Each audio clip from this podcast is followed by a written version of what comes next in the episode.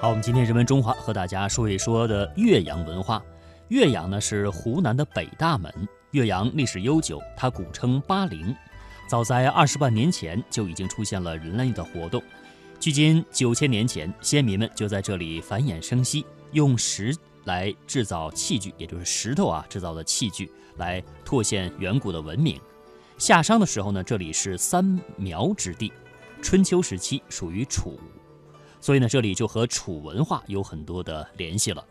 岳阳人文深厚，风景秀丽，它集名山名水、名楼名人、名文于一体，是中华文化重要的始源地之一。让我们通过下面的音频来了解一下岳阳的历史文化。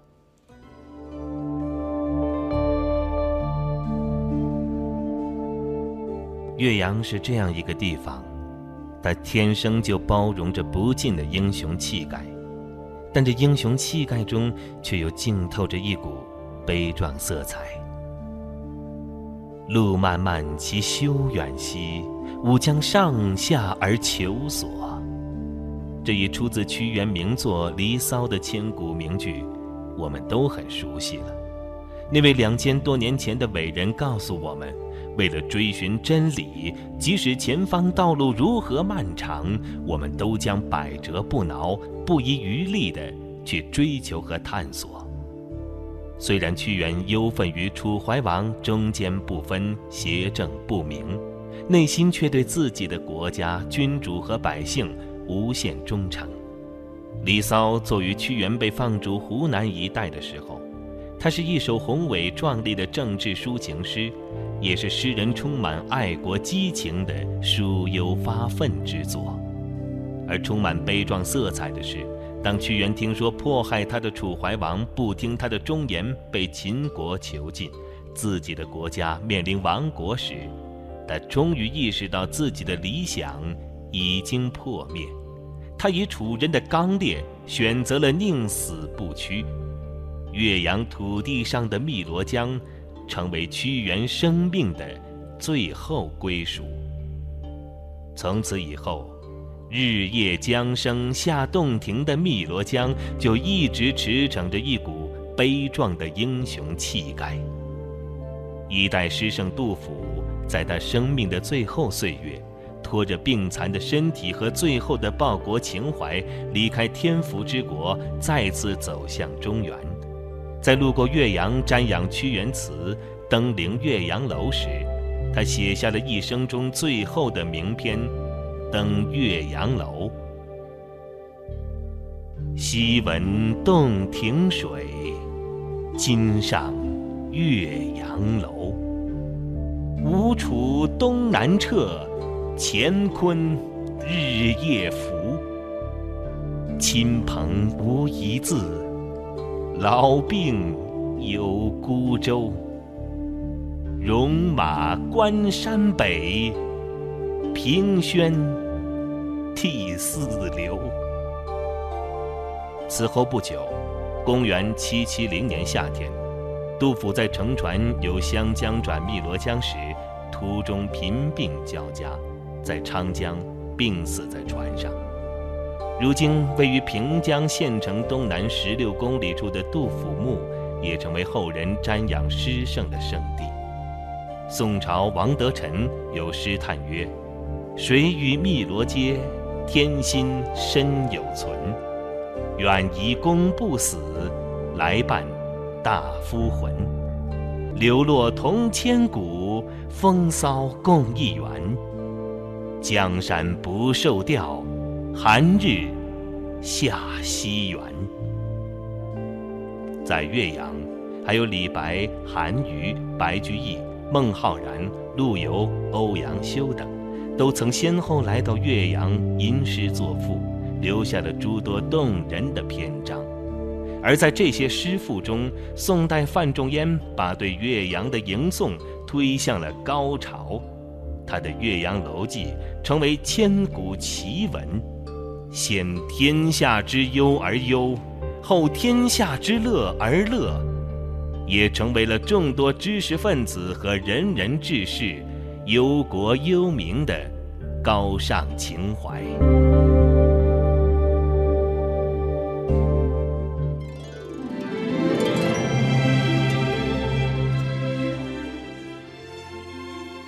登岳阳楼是唐代诗人杜甫的诗作。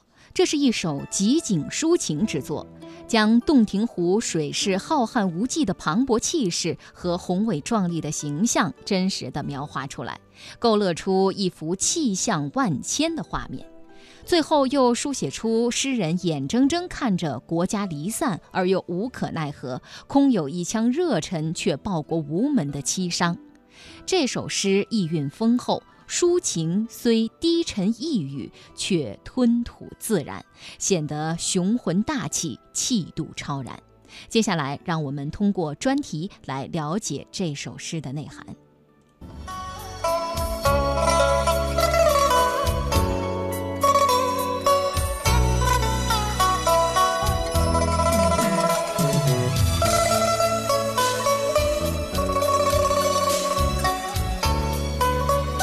昔闻洞庭水，今上岳阳楼。吴楚东南坼，乾坤日夜浮。亲朋无一字，老病有孤舟。戎马关山北，凭轩涕泗流。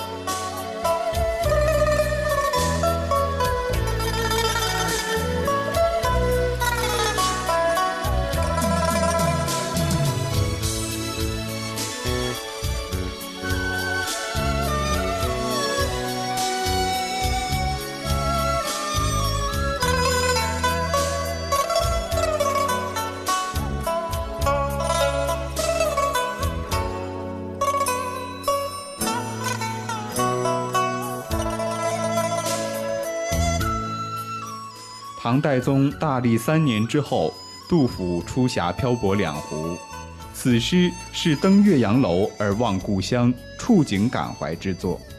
开头写早闻洞庭湖盛名，然而到暮年才实现目睹明湖的愿望。表面看有初登岳阳楼之喜悦，其实意在抒发早年抱负至今未能实现之情。二联是洞庭的浩瀚无边，三联则写政治生活的坎坷、漂泊天涯、怀才不遇的心情。末联写眼望国家动荡不安，自己报国无门的哀伤。写景虽只二句，却显技巧精湛；抒情虽黯淡落寞，却吞吐自然，毫不费力。昔闻洞庭水。今上岳阳楼，吴楚东南坼，乾坤日夜浮。亲朋无一字，老病有孤舟。戎马关山北，凭轩涕泗流。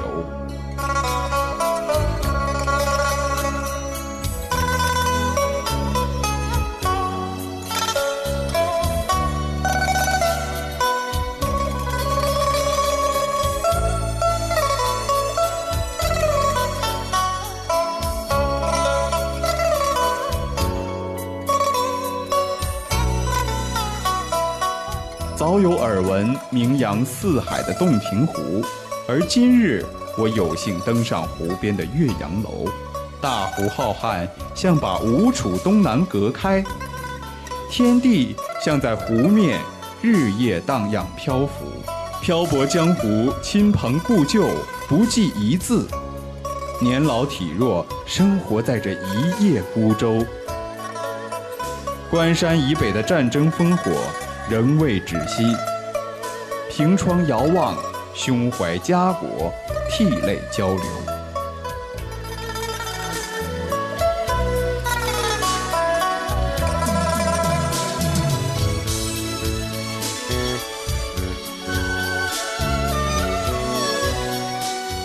那么提起岳阳楼呢，相信很多朋友会吟诵出“先天下之忧而忧，后天下之乐而乐”这样的诗句。如今登临岳阳楼会带给人们很多爱国爱民的情怀。下面呢，我们先来听一听演播艺术家周正朗诵的这个古文名篇《岳阳楼记》。《岳阳楼记》，范仲淹。庆历四年春，滕子京谪守巴陵郡。越明年，政通人和，百废具兴，乃重修岳阳楼，增其旧制，刻唐贤今人诗赋于其上，主于作文以记之。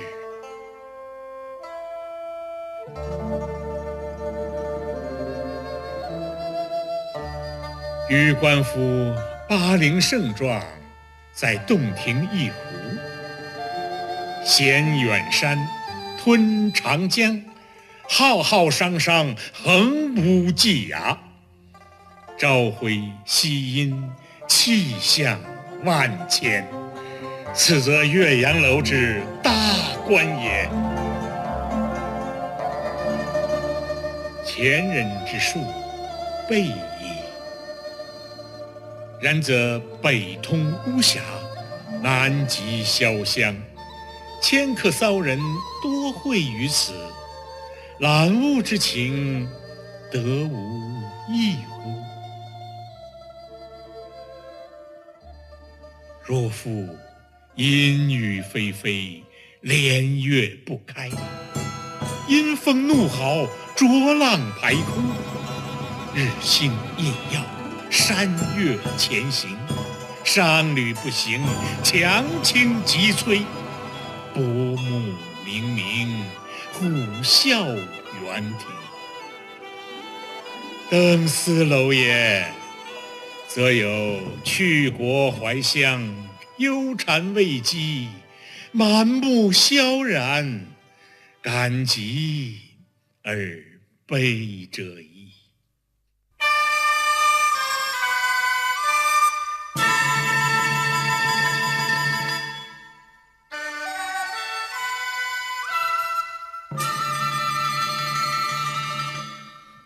至若春和景明，波澜不惊，上下天光，一碧万顷，沙鸥翔集，锦鳞游泳，岸芷汀兰，郁郁青青。而或长烟一空，皓月千里，浮光跃金，静影沉璧。渔歌互答，此乐何极？登斯楼也，则有心旷神怡，宠辱偕忘，把酒临风，其喜洋洋者矣。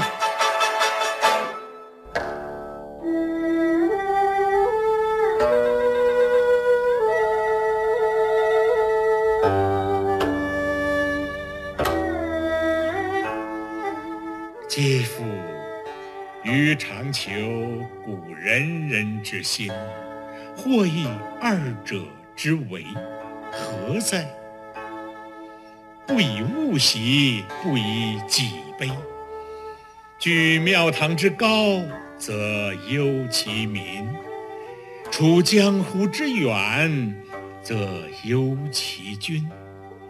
使进亦忧，退亦忧。然则何时而乐也？其必曰：先天下之忧而忧，后天下之乐而乐乎？哎，微斯人，吾谁欲归？十六年九月十五日。始建于公元二二零年的岳阳楼，经历了三国鲁肃的岳军楼、西晋南北朝的巴陵城楼等称谓，及至中唐李白赋诗，重修之后才定的县名。下面请听广州大学曾大兴教授为我们解读家国情怀岳阳楼。岳阳楼建在湖南省岳阳市的西门。城台之上，这个台正中啊，有一个拱形的门洞。这个楼面阔三间，进深三间，一共是三层，高二十点三五米。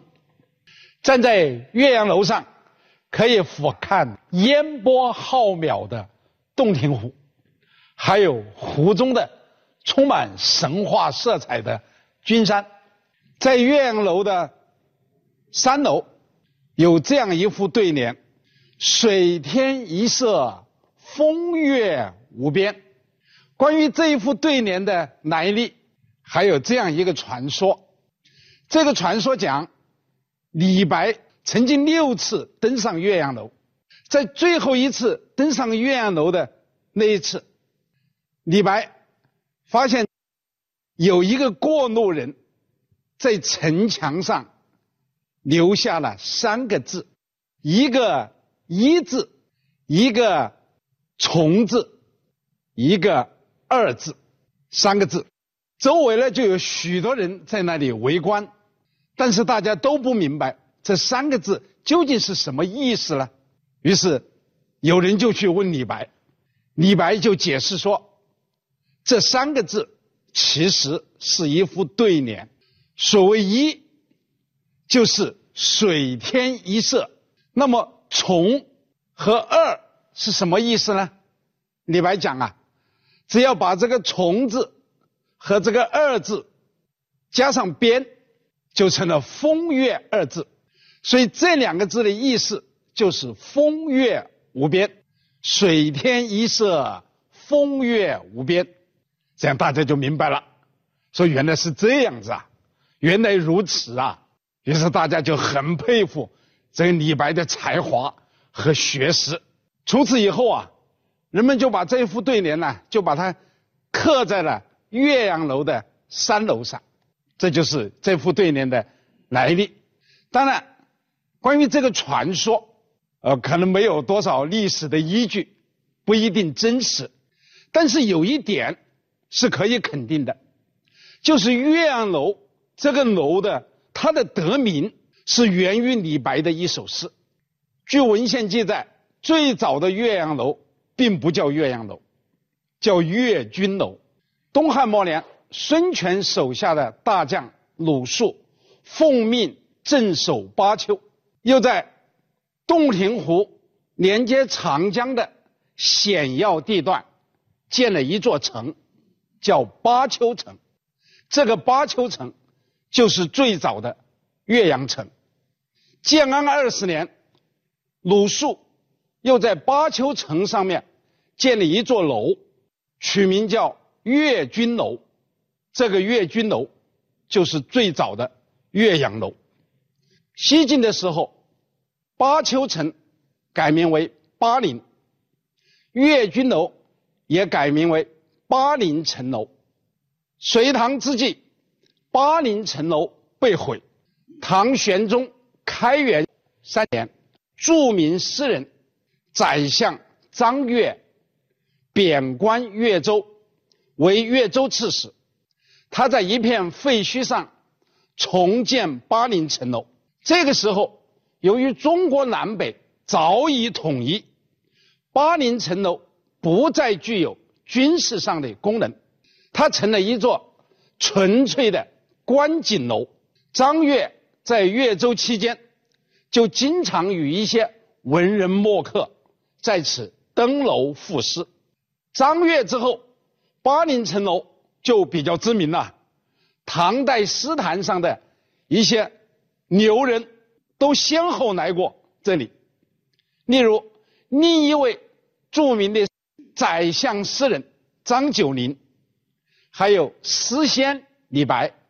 还有诗圣杜甫，还有诗隐孟浩然，还有这个诗豪刘禹锡，还有诗家夫子王昌龄，还有五言长城刘长卿，还有写过“夜半钟声到客船”的张继，还有韩孟诗派的领袖人物韩愈，还有元白诗派的领袖人物元稹。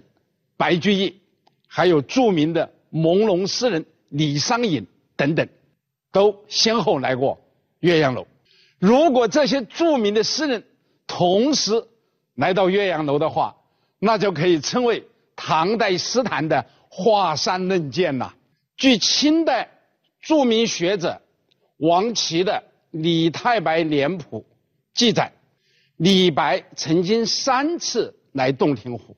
我本人根据李白的作品来考证，李白应该是四次来洞庭湖，其中第一次、第四次是游洞庭湖，第二次是办事，第三次是路过。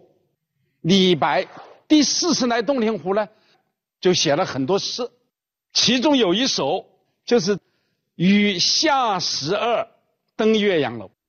楼观岳阳尽，川迥洞庭开。雁引愁心去，山闲好月来。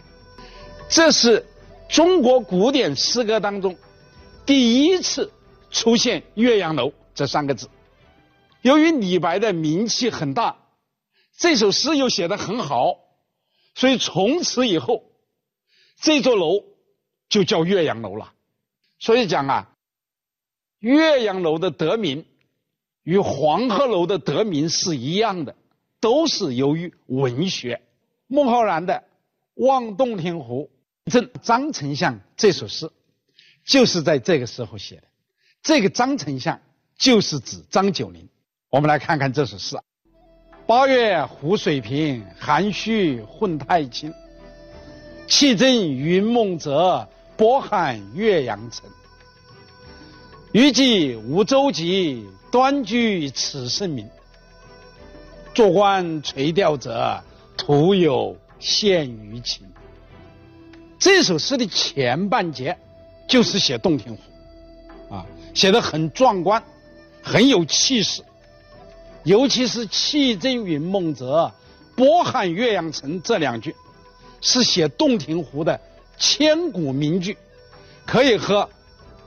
杜甫的“吴楚东南坼，乾坤日夜浮”这两句媲美的，后半截写什么呢？就是写自己想出来做官，可惜没有人推荐。那意思就是说，要请张九龄推荐他去取得功名，做一个正式的朝廷命官，而不仅仅是做一个幕府的幕僚。因为幕府的幕僚他是幕主聘任的嘛，他还不是朝廷正式任命的命官嘛，那是有区别的。所以这首诗就是体现了一种家国情怀。可能有人会说，那何以见得它体现了家国情怀了？所以我在这里啊，要提醒大家注意它当中的一个字，哪一个字呢？就是那个“济”字。余既无舟楫的那个“济”字，这个“济”字的本意啊，它是渡河，后来引申为什么呢？引申为接济、政济、周济、救济、兼济天下等等的意思。所以说，啊兼济天下的“济”就是这个“济”，兼济天下就是出来做官嘛，与独善其身呐。是相对而言的。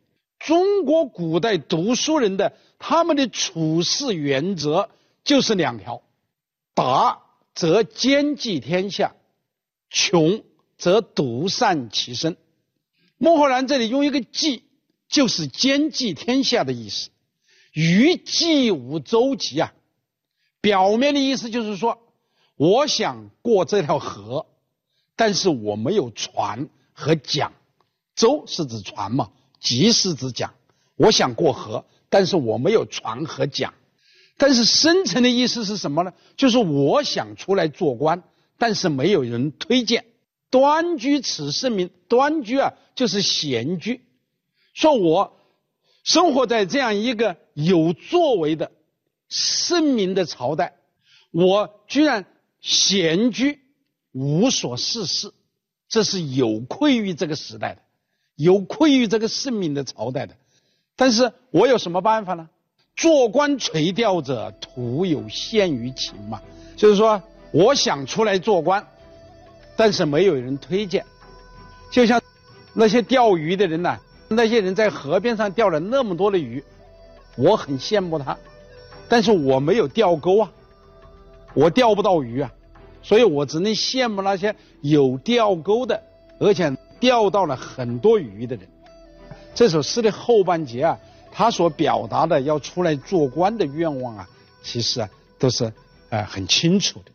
孟浩然呐、他是一个热心肠的人，他又生活在这样一个有作为的时代，他想出来做官，那是好事嘛，应该加以肯定的。有人认为啊，说同是登岳阳楼，同是欣赏洞庭湖，杜甫想的是国家的命运，孟浩然呢想的是个人的前途，所以这就看出两个人思想的高下了。我觉得这种评价还未免有些简单化。为什么呢？因为我们评价这两首诗啊，我们要联系这两首诗所产生的不同的时代背景。孟浩然他登岳阳楼的时候，那是在盛唐，盛唐和中唐的这个分界线呢，就是安史之乱的爆发。安史之乱爆发之前是盛唐，安史之乱爆发之后就转入中唐了。孟浩然登岳阳楼的时候，他还是盛唐，这个时候国家处于上升阶段，读书人都希望能够为国家效力，通过为官来实现自己的价值。所以孟浩然讲：“余既无舟楫，端居此盛名。”